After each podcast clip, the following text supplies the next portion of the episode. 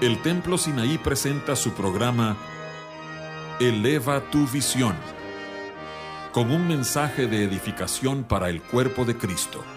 Te invitamos a que nos acompañes los siguientes 60 minutos para escuchar la palabra de Dios y música que cambia la vida.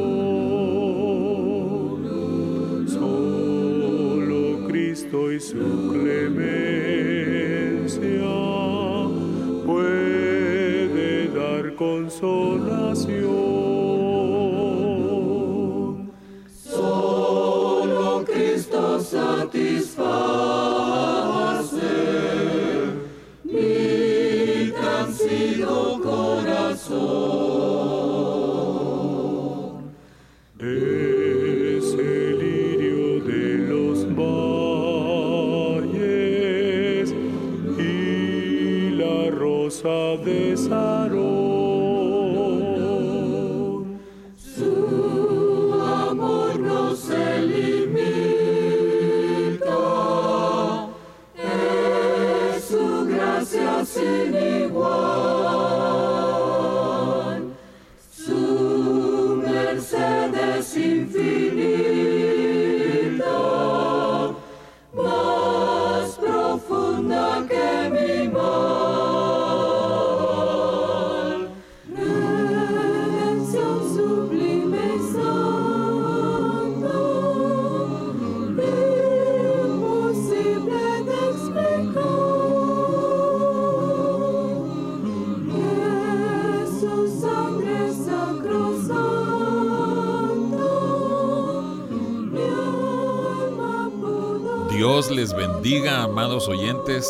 Reciban un saludo afectuoso en este nuevo año 2023 de su anfitrión José Ordóñez. Hoy me acompañan tres jóvenes de nuestra congregación, el Templo Sinaí. Dos graduadas del Instituto Hebrón en Guatemala, las hermanitas Hanna y Daniela Valdés, y el hermano Urias Tamés, quien actualmente es alumno allá en Guatemala. Me da mucho gusto presentarlos. Jóvenes, muchas gracias por haber estado buscando al Señor y por haber preparado este mensaje. Así es que pasamos a ¿qué estás buscando? Muchas gracias, hermano. Es un gozo estar aquí. Muchas gracias por la invitación. Jeremías 29:11 dice, Porque yo sé los pensamientos que tengo acerca de vosotros, dice Jehová pensamientos de paz y no de mal, para daros el fin que esperáis. Metas, metas, metas y más metas. El ser humano siempre se ha planeado metas. Estas metas siempre están orientadas hacia lo que espera conseguir en la vida.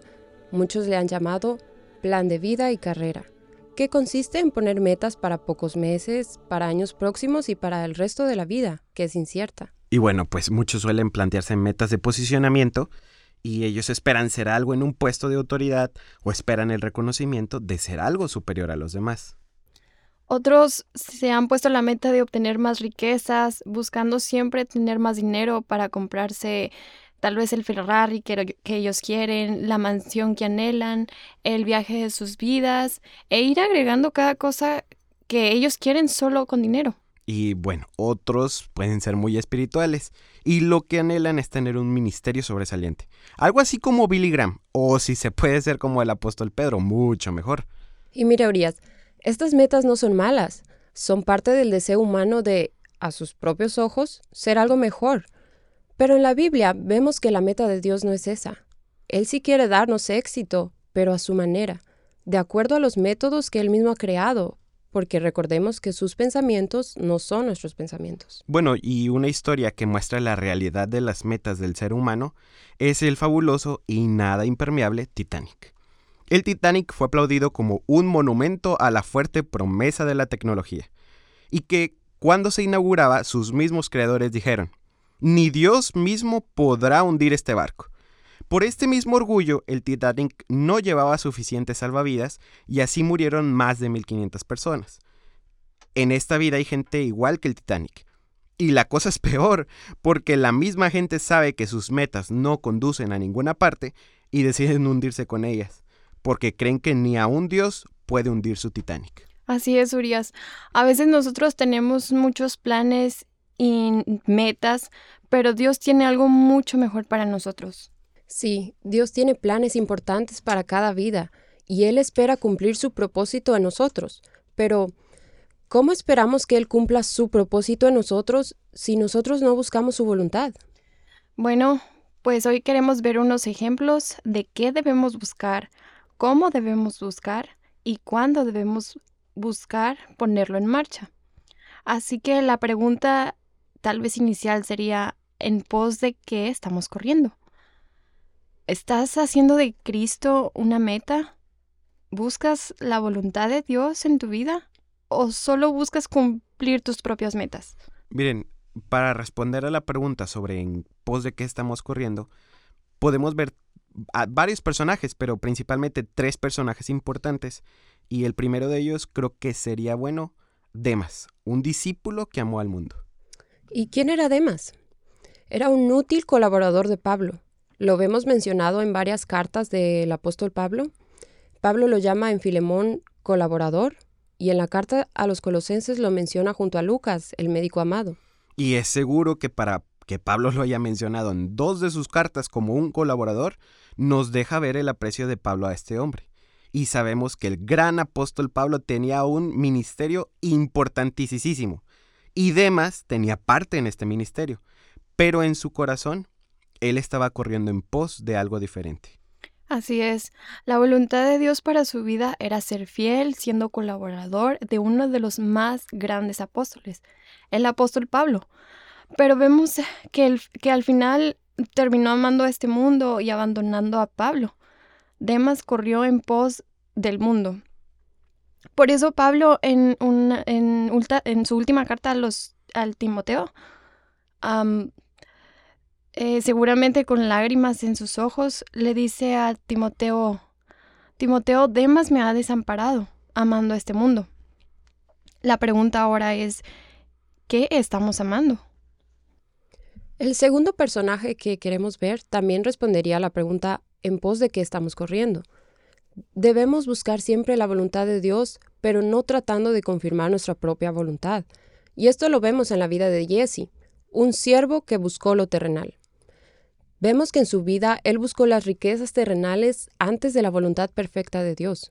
Su corazón tristemente corría en pos de lo terrenal y lo material. Y, Daniela, si buscamos las similitudes entre Demas y Giesi, vemos que estos dos hombres tenían el privilegio de caminar con siervos de Dios. Por ejemplo, Giesi con Eliseo. Y Eliseo era un siervo con una unción muy especial. Pero Giesi no alcanzó la voluntad de Dios para su vida por los anhelos equivocados que él tenía. ¿Y en qué contexto vemos el anhelo de Jesse? Bueno, la Biblia nos dice del milagro que Dios hizo a través de la vida de, Eliseo en Segunda de Reyes 5. Vemos cómo Dios sanó a, a Naamán de la lepra y Eliseo le dio instrucciones de lo que tenía que hacer para recibir sanidad. Eliseo fue usado por Dios para realizar este milagro. Naamán, después de haber sido sanado, reconoció que no había otro Dios en toda la tierra sino el Dios de Israel, y como agradecimiento, pues le llevó algunos presentes a Eliseo. Pero Eliseo no quiso tomar la gloria para él, porque Eliseo no buscaba riquezas o reconocimiento por lo que hacía, porque él sabía que era el poder de Dios sobre su vida. Pero Jesse, por otro lado, fue atraído por esas riquezas. En su corazón anhelaba esas cosas materiales. Él muestra el anhelo de su corazón y el Espíritu Santo lo deja claro cuando en 2 de Reyes 5:20 nos dice, Entonces Jesse, criado de Eliseo, el varón de Dios, dijo entre sí, He aquí mi señor estorbó a este sirio Naamán, no tomando de su mano las cosas que había traído. Vive Jehová, que correré yo tras él y tomaré de él alguna cosa. Así es, Daniela. Jesse estuvo dispuesto a hacer cualquier cosa para obtener esos presentes, hasta mentir y engañar para obtener riquezas. Incluso él creía que Dios estaba de acuerdo con eso. Por eso es su aseveración de vive Jehová. Y algo interesante, Hannah, que vemos en esta historia, es que cuando Eliseo, que ya sabía lo que Jesse había hecho, lo confronta, le hace una pregunta. Él le dice, ¿es tiempo de tomar plata y de tomar vestidos, olivares, viñas, ovejas, bueyes, siervos y siervas? Y, en este contexto podemos ver que, que lo importante en nuestras vidas no debe ser buscar riquezas y cosas materiales de este mundo. Lo importante es alcanzar lo que Dios tiene para nuestras vidas. Jesse mm, tristemente falló en lo que era el propósito de Dios para su vida por correr tras cosas que no, er, no eran importantes. Bueno, y tal vez aquí pudiéramos mencionar un ejemplo un poco más actual. Henry Durant fue un abogado a quien la empresa Goodyear había contratado para defender la patente del caucho, que es lo que se usa para hacer las llantas. Si ganaba, iba a recibir la mitad del dinero que proviniera de la patente. Un día despertó y se dio cuenta de que era un hombre rico.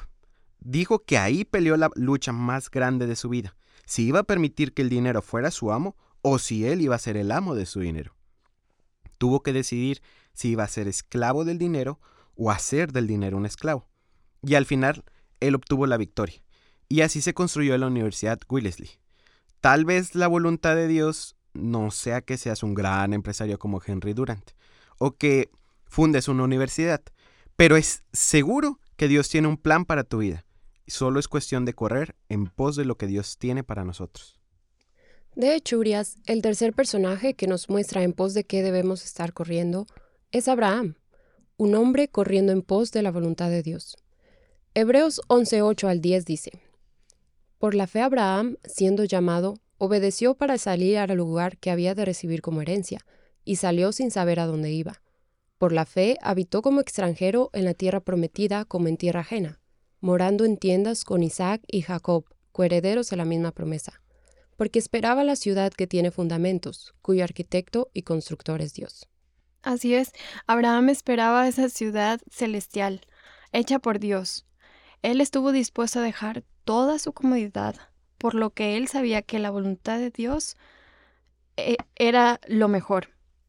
Y, y Dios mismo lo estaba llamando para habitar como extranjero y morar en tiendas con sus hijos. Y bueno, aquí yo creo que una pregunta obligada sería, ¿Dios nos ha llamado a algo?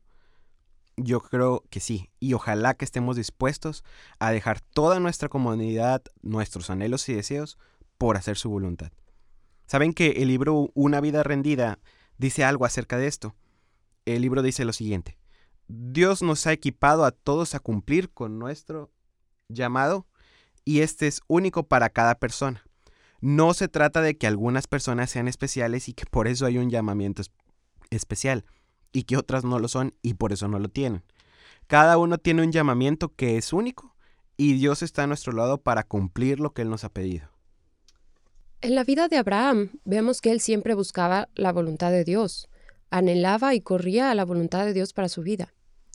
Pero Abraham tuvo que rendir toda su voluntad al Señor. Incluso tuvo que pasar por pruebas y valles que lo fueron moldeando para depender absolutamente de la gracia de Dios para cumplir esa voluntad de Dios. Y una de esas veces, Daniela, fue cuando Dios le, había prometido un hijo a Abraham y a Sara pero eh, ya habían pasado mucho tiempo, muchos años, y no se había visto el cumplimiento de esa promesa.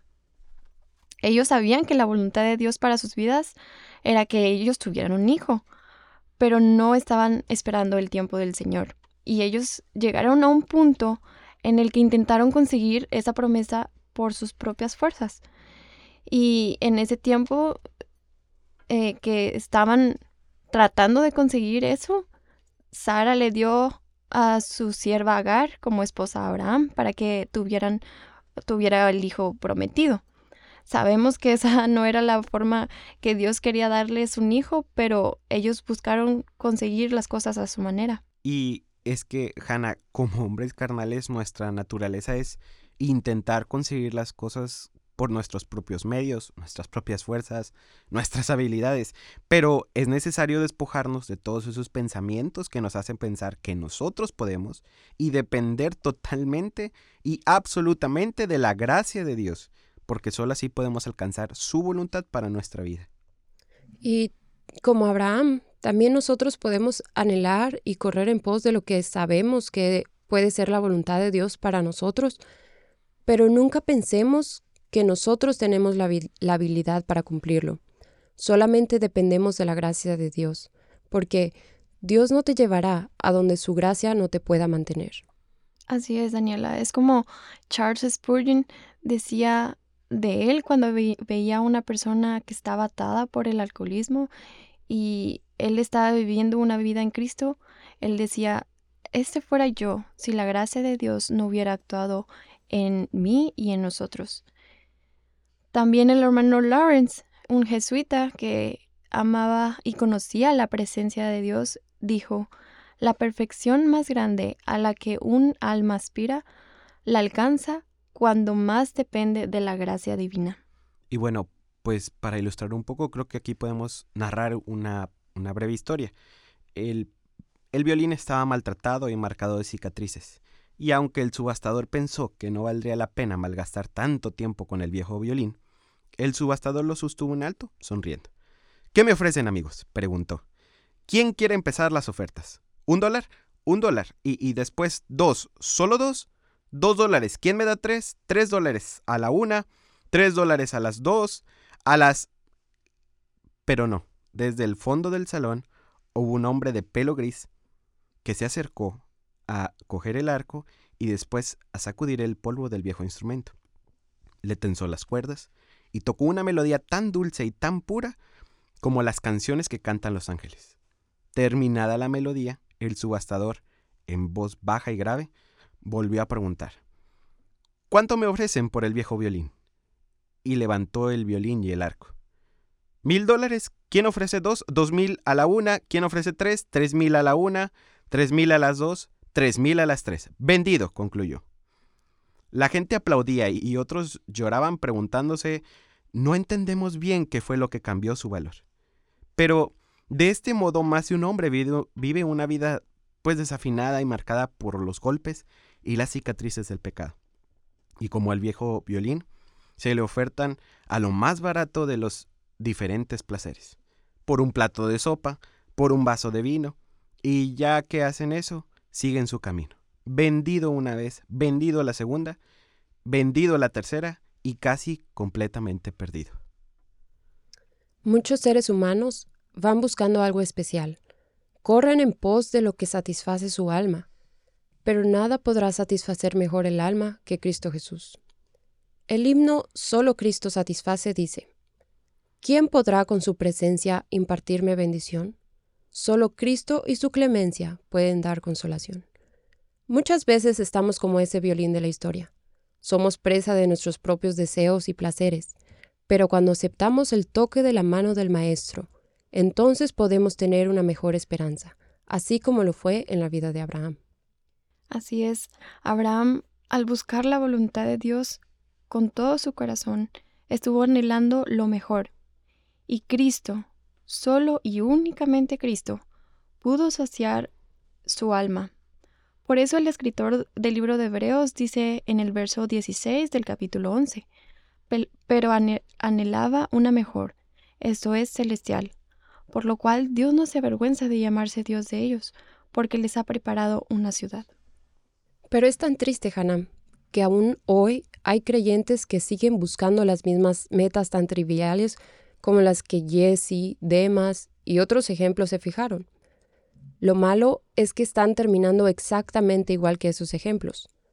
En esta parte del programa queremos examinar nuestros corazones a la luz de la escritura y ver otros ejemplos que también nos muestran qué debemos buscar y cómo debemos hacerlo. Y bueno, así es, Daniela. Examinemos nuestra caminata. Dejemos que el Espíritu Santo nos inspeccione, nos escudriñe con su lámpara y como tú decías, es una caminata. Y recordemos que es, un viaje y Pablo lo hace claro en 1 Corintios 10. Y en este viaje podemos ver diferentes señalamientos de advertencia para nuestra vida. Por ejemplo, bienvenido a Elim, no es su meta final. Y esto porque a veces queremos quedarnos en los lugares cómodos y no seguir a la, a la meta. Otro letrero dice, usted se encuentra en Mara y aquí el, el agua no es potable sino amarga.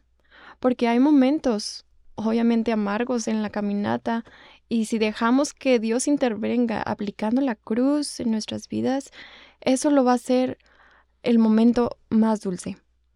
En otra parte podemos leer con letras un poco borrosas a luz, sin previa descripción. ¿Por qué? Porque hay momentos en la vida donde no entendemos lo que Dios hace, pero sabemos que es lo mejor. También existe otro letrero que dice, aquí se debe adorar a la forma de Dios o muera quemado. Esto es porque vemos en la historia de Nadab y Abiú que la alabanza de Dios debe ser hecha a la manera de Dios y no conforme a la de los hombres. Y bueno, también hay otros anuncios que dicen, y creo que este es un anuncio muy importante, cuidado, aquí la tierra traga a los que no anhelan la voluntad de Dios para sus vidas. ¿Y qué les parece si nos detenemos en esta parte del trayecto? Sí, vaya que es una buena pausa en este viaje, Urias, porque es justo aquí donde encontramos la rebelión de Coré. Y antes de examinar un poco a Coré, veamos que esto es un rasgo muy importante en estos días, en estos tiempos que estamos viviendo. El libro de Judas dice que muchos en este tiempo serían igual que Coré. Pero, ¿y quién era Coré? Coré es un levita que anhelaba ser el líder ministerial. La familia de Moisés se, se revela contra él en el pasaje de Números 16:10, y Moisés nos deja ver el anhelo de su corazón. Notemos que ellos ya eran levitas, tenían un ministerio que cumplir delante de Dios, pero su anhelo era tomar más para ellos. Por eso el mismo Moisés les dice, ¿procuráis también el sacerdocio? En otras palabras, la pregunta de Moisés fue, ¿no están conformes con ser usados y quieren el ministerio completo? Y lo más triste, Daniela, es que esta es una realidad presente en muchas vidas y es una verdadera lástima porque en un ministerio la meta no debiera ser usado, sino servir a Dios y agradarlo. Bueno, como experiencia alguna vez escuché de alguien que dijo, me gusta el evangelismo, pero lo malo es que no es en un púlpito. Y qué triste, porque ciertamente el anhelo de este corazón era solo ser reconocido con un ministerio. Había un cristiano que anhelaba tanto predicar que él mismo compró un púlpito y sus devocionales familiares eran un servicio. Esto es más que una prueba que donde esté vuestro tesoro, ahí estará también vuestro corazón. Entonces, ahora la pregunta es, ¿qué estamos buscando? Yo creo que podemos continuar a lo largo de este viaje y ver que hay otras paradas en el viaje del cristiano que nos, nos muestran que no debemos estar buscando. Una de esas es el interés que surge cuando pasamos por el Valle de Acor. Y esta vez no, no vamos a, hablar de Acán, pero sí de alguien que buscaba algo similar. Este personaje es llamado simplemente Baruch, hijo de Nerías. Y por ponerle un título, sería Baruch, el discípulo que anhelaba grandezas. Hanna, ¿qué nos puedes decir de Baruch? Bueno, pues a pesar de que es seguro que, de que no buscaba riquezas, es por seguro que su corazón no estaba enfocado en lo que Dios le había mandado. Al igual, al igual que Acán, Baruch estaba anhelando algo más y no estaba haciendo caso a lo que Dios estaba hablando por el profeta Jeremías. Y lo mismo sucedió con Acán. Tomó el botín y no atendió a los mandamientos que Dios le había dado por boca de Moisés. Jeremías 45, en la última parte del libro de Jeremías, vemos que en medio de la gran profecía de advertencia y dentro de los grandes sucesos que el libro de Jeremías va marcando, el Espíritu Santo abre un muy breve paréntesis para resaltar a un personaje, Baruch. Veamos lo que dice Jeremías 45. Palabra que habló el profeta Jeremías a Baruch, hijo de Nerías, cuando escribía en el libro estas palabras de la boca de Jeremías, en el año cuarto de Joacim, hijo de Josías, rey de Judá, diciendo, Así ha dicho Jehová, Dios de Israel, a ti, oh Baruch. Tú dijiste, ay de mí ahora, porque ha añadido Jehová tristeza a mi dolor. Fatigado estoy de gemir, y no he hallado descanso. Así le dirás, ha dicho Jehová, he aquí que yo destruyo a los que edifiqué, y arranco a los que planté, y a toda esta tierra. ¿Y tú buscas para ti grandezas? No las busques, porque he aquí que yo traigo mal sobre toda carne, ha dicho Jehová. Pero a ti te daré tu vida por botín en todos los lugares a donde fueres.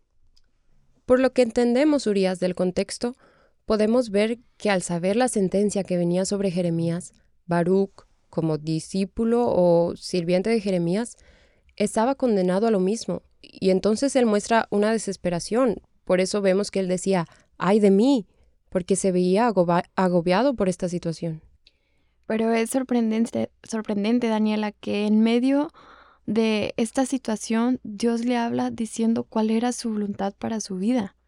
Y el Dios mismo le habla diciendo, ¿buscas para ti grandezas? No las busques, yo tengo un plan mejor para ti. Y mira, Hannah, muchas veces nosotros somos como Baruch, anhelamos algo más y no fijamos nuestros ojos en Jesús. Muchas veces nosotros anhelamos riquezas, sobresalir en alguna área, y Dios nos dice, esa no es mi voluntad. Así es, Daniela. Tal vez en este momento ustedes se, se estarán preguntando, bueno, ¿y qué debo de buscar? Aquí, aquí es donde nos gustaría ver a otro personaje. Este personaje era sabio y supo reaccionar al ver la situación que enfrentaba. Este personaje no es un hombre, es una mujer. Ella conocía que buscar la voluntad de Dios no solo era para ella, sino para su marido. Esta mujer es Abigail, la mujer que buscaba la voluntad de su Señor.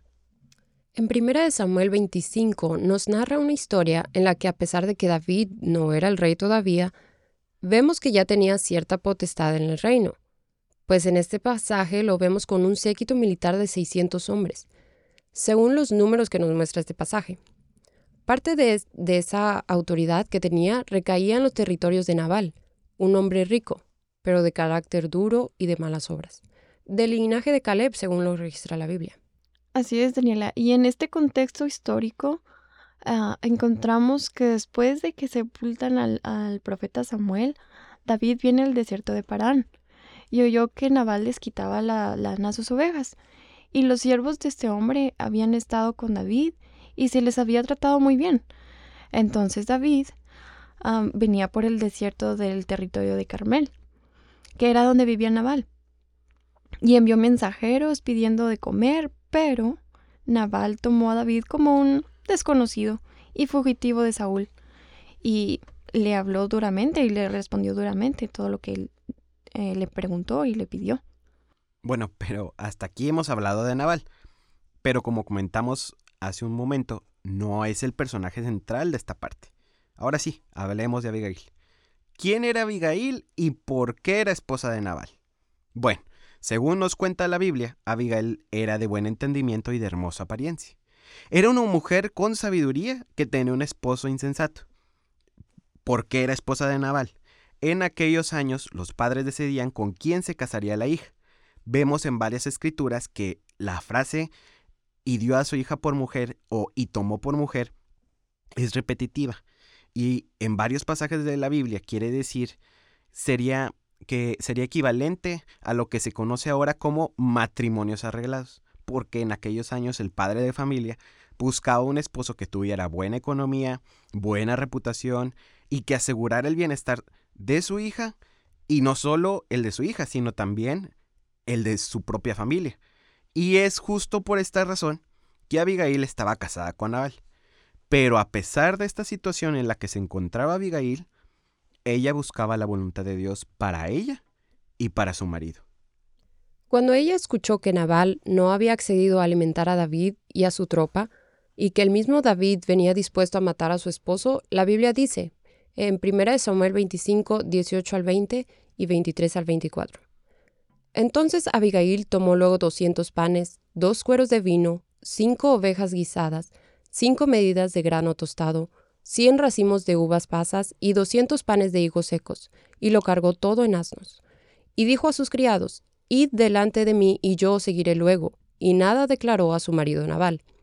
Y montando un asno, descendió por una parte secreta del monte, y he aquí David y sus hombres venían frente a ella, y ella le salió al encuentro.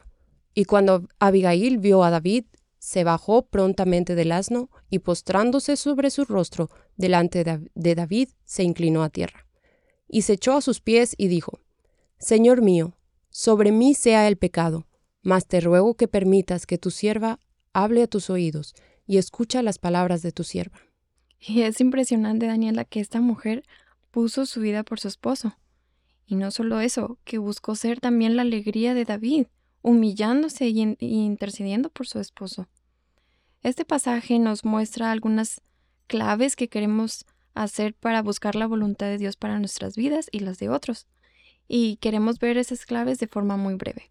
Bueno, eh, la primer clave sería que ella entró en acción, porque notemos que el pasaje de Primera de Samuel 25 que acabamos de leer dice, entonces Abigail tomó. Quiere decir que no se quedó estática, que ella avanzó al mismo tiempo en que su corazón estaba deseando agradar a Dios. Pero no basta con agradar a Dios, no basta con el deseo. Ella nos sigue dando claves. La segunda clave que vemos ella seguía a los criados. Ella sigue a los criados y ella les dice, yo seguiré luego. Ella estaba dispuesta a someterse a alguien que le mostrara el camino para encontrar a David. Es decir, estaba buscando en cierta forma consejo para llegar a David. Pero no basta con someterse y seguir a alguien que nos muestre el camino por el que debemos andar. Ella nos sigue dando claves.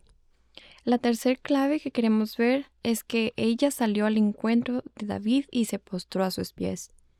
Ella se encuentra con David. La narración bíblica nos dice, y ella le salió al encuentro.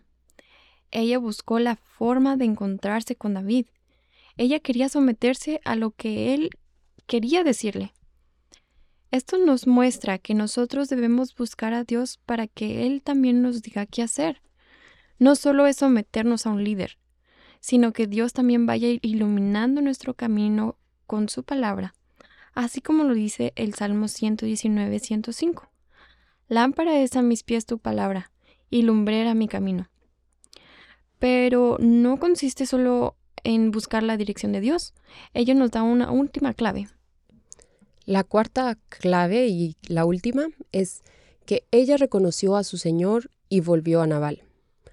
Abigail dice, Señor mío, sea sobre mí el pecado y te ruego que escuches las palabras de tu sierva. Ella estaba dispuesta a someterse a lo que David quería sobre Nabal, pero solo al buscar la voluntad de David e interceder. También vemos que David le responde, Bendito es Jehová que me ha resguardado de hacerte mal, sube a tu casa en paz. Ella, por reconocer a David y pedir su buena voluntad para ella y su esposo, halló el favor de David y después dice que ella obedeció. La Biblia dice que ella volvió a Nabal. Ella obedeció lo que David le dijo. Es aquí que vemos la última clave que Abigail nos da. Obedecer el camino que el Señor nos muestra e ir por ese camino. Y bueno, si resumimos estas cuatro claves, vemos que no es solo tomar acción y prepararse para el camino que queremos tomar. No es solo buscar consejo. No es solo orar por eso el meollo y lo más importante de este asunto es obedecer a la voluntad de Dios. En los primeros días de la guerra civil, el secretario Seward, secretario de Estado en la presidencia de Lincoln, profetizó que la guerra duraría 90 días. Así miles y cientos de miles de jóvenes se presentaron y se ofrecieron como voluntarios para ir a Dixie y vencer al sur, pensando que iban a regresar en tan solo 90 días pero la guerra duró cuatro años y tuvo un costo de casi medio millón de vidas. ¿Cuál fue el problema aquí? El sur era mucho más fuerte de lo que el norte pensó, y subestimaron su fuerza. Y esta historia es muy repetitiva, repetitiva en cada ser humano, Daniela. El ser humano siempre está dispuesto a seguir el camino que él tiene. Cree que él tiene la mejor opción para su vida. Pero cuando venimos a Jesús, Él nos muestra cuál es el camino que debemos seguir. Por eso no es nuestra voluntad la que debe ser hecha, sino su voluntad. Por eso la oración patrón dice, hágase tu voluntad. Dwight L. Moody dijo, muchos hombres quieren una religión en la que no haya cruz, pero no puede ser eh, entrar al cielo de esta forma. Y bueno, Hannah, la venida del Señor está tan cerca y vemos que es realmente inconcebible que cristianos sigan buscando su propia voluntad. Es imposible que sigan como Baruch, como Giesi, como Demas, como Coré, o sea, que buscan lo que ellos, lo que su corazón, eh, como dice Jeremías, engañoso, buscan. Yo creo que es tiempo de decirle, Señor, haz tu voluntad en mi vida. Amado oyente, esta es una exhortación importante. ¿Qué estás amando más que la voluntad del Señor? ¿Realmente estás amando al Señor? Considera tu respuesta en base a tu forma de vida. Si tu respuesta es un sí, pero tu forma de vida no es diferente en muchos sentidos a la del mundo, entonces reconsidera tu sí. Dwight L. Moody definió amar al mundo como tener falta de consideración por el futuro eterno a causa del amor a cosas pasajeras si no terminamos esta vida buscando la voluntad de Dios, si no nos damos cuenta que nuestra meta es Cristo, mejor dicho, si nuestra meta no es Cristo y vamos en el mismo camino que Baruch, y vamos en el mismo camino que Coré, que Giesi, y que tantos y tantos personajes, que teniendo a su disposición el contemplar a Dios y ver su mano de cerca, que ellos terminaron alejados de Dios y buscando otra cosa, si vemos que nosotros vamos orientados en ese camino, déjame decirte que entonces nuestra misma vida es un tiempo perdido. Así es, Frías. Y una pregunta muy importante que hizo un santo de Dios es, ¿para ti Cristo vale la pena? Preguntémonos esto. Piensa tu respuesta a la luz de tu vida. Deja que el Espíritu Santo inspeccione con su luz. Si tú has estado por mucho tiempo o por poco tiempo en la iglesia y no has visto ningún cambio en tu vida, sino que te has dejado seducir por lo que este mundo, mundo vano ofrece y tu estilo de vida se parece, no es que sea, pero se parece a la del mundo, entonces pregúntate a ti mismo esto. ¿Vale la pena Cristo para mí? ¿Estoy buscando su voluntad? Y esto es muy importante porque estamos próximos a la recta final. La segunda venida está en un abrir y cerrar de ojos. ¿Y tú estás buscando la voluntad del Señor? Y bueno, joven, señorita, es casi seguro que alguien va a escuchar este programa y sabe que Dios le está hablando de una forma clara sobre algo que debe hacer y no ha hecho. Entonces, esta es una oportunidad clara de Cristo para tu vida. ¿Sabes que el Señor nos está pidiendo poner nuestra voluntad en el altar y seguir lo que Él tiene para nosotros? La pregunta ahora es, ¿qué vas a hacer? ¿Vas a buscar su voluntad para tu vida? Y en este tiempo de tomar es, es un tiempo de tomar decisiones importantes para nuestras, nuestras vidas. Y este es el último tema que queremos ver las decisiones. Es cierto, Hannah. A la luz de los personajes que hemos visto, vemos que el Señor es quien llega a saciar el anhelo de nuestro corazón, y es en el corazón donde también se toman las decisiones más importantes de nuestra vida. Y hablando de decisiones, Daniela, quisiera hablar un poco, o quisiéramos hablar un poco de tres mujeres que encontramos en la Biblia. Son tres mujeres que tomaron decisiones que cambiaron no solo su vida, sino la historia. Por una pequeña decisión que hicieron ellas, queriendo agradar al Señor, el Señor las terminó recompensando, recompensándolas mucho más de lo que ellas imaginaron. Y la primera que queremos ver se trata de una mujer que incluso no era parte del pueblo de Dios. El pueblo de donde ella venía era un pueblo que fue maldecido por Dios mismo. Esta mujer se llama Ruth. Ella era una joven moabita cuya genealogía se remontaba a un acto inmoral entre Lot y su hija mayor. Pero, ¿sabes que Ruth llegó a ser hermosa a los ojos de Dios? ¿Por qué? Porque tomó la decisión de abandonar todo lo que ella tenía. Ella abandonó la casa de su padre, como lo vemos en nuestro mm, padre Abraham, y estuvo dispuesto a seguir el camino de la cruz, el camino que Dios tiene para su, para su vida y para la, la de todos nosotros. Bueno, y es que en su corazón tenía ese anhelo por conocer al Dios vivo.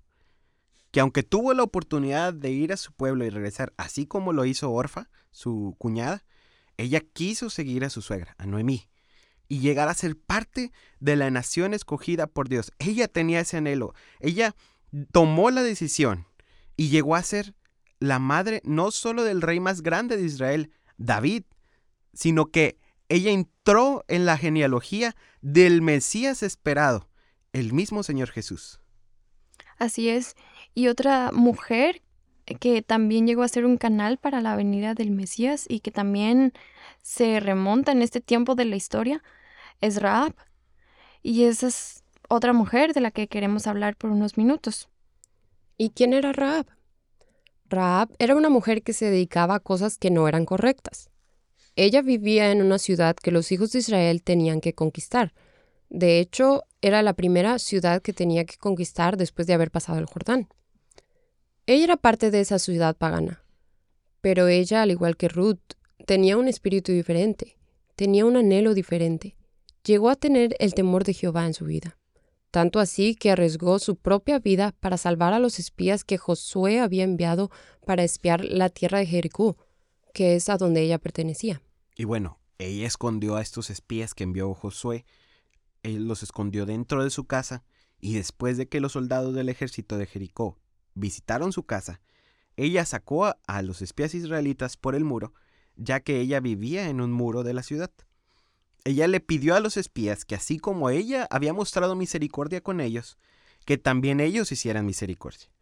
Ella se humilló, ella debió reconocer que, al igual que todos somos pecadores y hemos fallado, que hemos tenido otros anhelos que ocupan el lugar principal en el corazón. Pero, al igual que Ruth, ella anhelaba verdaderamente un cambio. Así es, eh, Urias. Vemos que los, los espías le dieron instrucciones de lo que debía hacer el día que ellos tomaran la ciudad. Y así como ellos le dieron la instrucción de todo lo que tenía que hacer, ella lo hizo. Ella, a ella no le importó lo que había hecho o quién era, ni las posiciones que ella tenía en Jericó. Ella solo anhelaba, con todo su corazón, llegar a ser parte del pueblo de Dios, cumplir la voluntad que Dios tiene o tenía para su vida. Ahora podemos preguntarnos, ¿es ese nuestro anhelo? Tener ese anhelo de no, no importarnos ni fama, ni riqueza, ni posesiones, sino, sino de estar con Jesús, de llegar a ser parte de su pueblo, de su iglesia? Ojalá que, que ese sea nuestro anhelo, de verdad que, que ese sea el anhelo de todo creyente. Y aquí quiero eh, compartir o hablar de la otra persona que, que queremos ver, de la otra mujer, de la tercera mujer que queremos ver en ese programa. Eh, Esther. Esther era una joven judía huérfana que había sido adoptada por su tío Mardoqueo en el tiempo de la cautividad en Babilonia. Y Hannah, algo que vemos en la vida de Esther, o algo que resalta en su vida, es la sujeción. Ella estuvo dispuesta a someterse a la voluntad de Dios para su vida. Y esa voluntad fue dada por medio de otras personas, como su tío y Egai, eunuco. Ella no buscó hacer su voluntad, sino solo la voluntad de Dios. Ella se sujetó a su tío y a Egai, quien vemos que es figura del Espíritu Santo. Así es, Daniela. Y no, eh, así como así nosotros debemos tomar la decisión de someternos a la voluntad de Dios, buscando como Ruth ser parte del pueblo de Dios, anhelando como Raab algo más que lo terrenal y sometiéndose a lo que el Señor tiene. Y bueno, en este programa hemos visto hombres y mujeres que se sometieron a la voluntad de Dios. Y la pregunta que nos corresponde a nosotros ahora es, ¿Haremos nuestra voluntad o nos someteremos a la voluntad de Dios? Yo creo que lo mejor que podemos hacer es someternos a la voluntad de Dios. Pero tal vez tú tienes miedo de someterte a la voluntad de Dios. Recordemos Jeremías 29:11. Porque yo sé los pensamientos que tengo acerca de vosotros, dice Jehová, pensamientos de paz y no de mal, para daros el fin que esperáis. Bueno, para este punto, tal vez estás pensando. Entonces, ¿qué debo hacer? Bueno, pues tenemos dos personajes que nos muestran qué hacer. Estos tomaron la decisión de buscar la voluntad de Dios. El primer personaje que queremos ver es Jacob, y él nos habla de rendirnos al Señor. En Génesis 28, 20 al 22 dice, E hizo Jacob voto, diciendo, Si fuere Dios conmigo y me guardare en este viaje en que voy, y me diere pan para comer y vestido para vestir, y si volviere en paz a casa de mi padre, Jehová será mi Dios. Y esta piedra que he puesto por señal será casa de Dios, y de todo lo que me dieres, el diezmo apartaré para ti. Al huir de su casa, huyendo de Saúl, buscando sus metas, Jacob decide decirle a Dios, ve tú conmigo, haz tu voluntad en mi vida.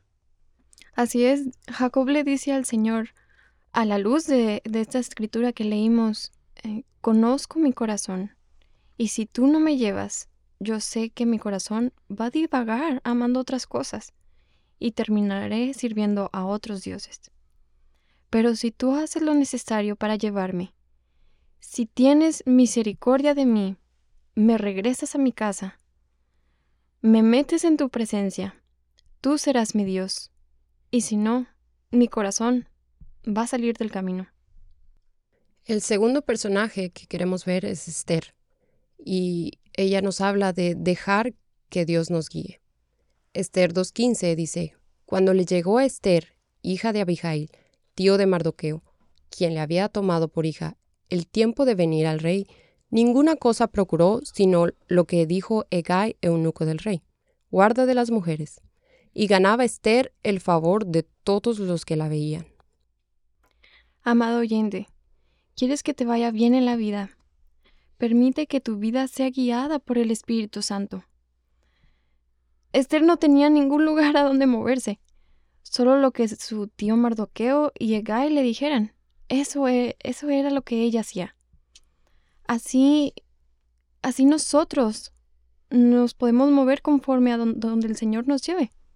Y tal vez para nosotros también resuene la pregunta, bueno, ¿y, quién sabe si para estos tiempos hemos llegado. Bueno, y hablando de las enseñanzas de nuestro único ejemplo Jesús, Él dijo, mi voluntad, lo que yo busco, es hacer la voluntad del Padre. Y si tú quieres agradar a Dios, a tu Padre Celestial, entonces busca su voluntad. Ahora es el tiempo de buscar la voluntad de Dios, porque Él sabe qué es lo mejor para ti. Él no te dará algo que tú no puedas llevar. Él siempre tiene los mejores planes para tu vida. Jeremías nos dice que tiene pensamientos de paz para darte un fin placentero. Y bueno, después de considerar a tantos personajes, vemos a hombres y mujeres de fe que decidieron buscar y sobreponer la voluntad de Dios para sus vidas antes que la suya misma. Y es el escritor de Hebreos quien, después de mostrar un capítulo entero de estos grandes héroes, nos anima, nos anima mucho a que nosotros también busquemos a Cristo Jesús, porque Él nos lleva a cumplir la voluntad de Dios. Consideremos a Cristo Jesús como nuestro ejemplo mayor y busquemos la voluntad de Dios para nuestras vidas. Hebreos 12, 1 al 3 dice, Por tanto, nosotros también, teniendo en derredor nuestro tan grande nube de testigos, despojémonos de todo peso y del pecado que nos asedia, y corramos con paciencia la carrera que tenemos por delante. Puestos los ojos en Jesús, el autor y consumador de la fe, el cual por el gozo puesto delante de él sufrió la cruz, menospreciando el oprobio, y se sentó a la diestra del trono de Dios. Considerad a aquel que sufrió tal contradicción de pecadores contra sí mismo, para que vuestro ánimo no se canse hasta desmayar. Sabes, Filipenses 1.6 dice, estando persuadido de esto, que el que comenzó en vosotros la buena obra, la perfeccionará hasta el día de Jesucristo. Esto lo dice Pablo en la introducción de un libro, en donde en el capítulo 3 dice quién era y cuál era su meta. Y podemos ver ahí que su meta era ser alguien destacado, que él era alguien importante, pero él iba a ser alguien destacado. Ahora, en ese mismo capítulo, en el capítulo 3 dice, extendiéndome a lo que está adelante. Prosigo a la meta, al premio del supremo llamamiento de Dios en Cristo Jesús. Ahora, después de que Él dice, yo buscaba lo terrenal, ahora Él nos muestra y nos dice, solo busco lo que Dios tiene para mí, a Cristo Jesús. No tengas miedo de cumplir la voluntad de Dios. Pon tus ojos en Cristo. Dios tiene un plan perfecto, un curso para tu vida si rindes tu voluntad. Estando persuadidos de esto, que el que comenzó en ti, En Daniela, en Hannah, Y en Urias la buena obra, la perfeccionará si rindes a Él tu voluntad. extiéndete hacia lo que está adelante. Dios te bendiga.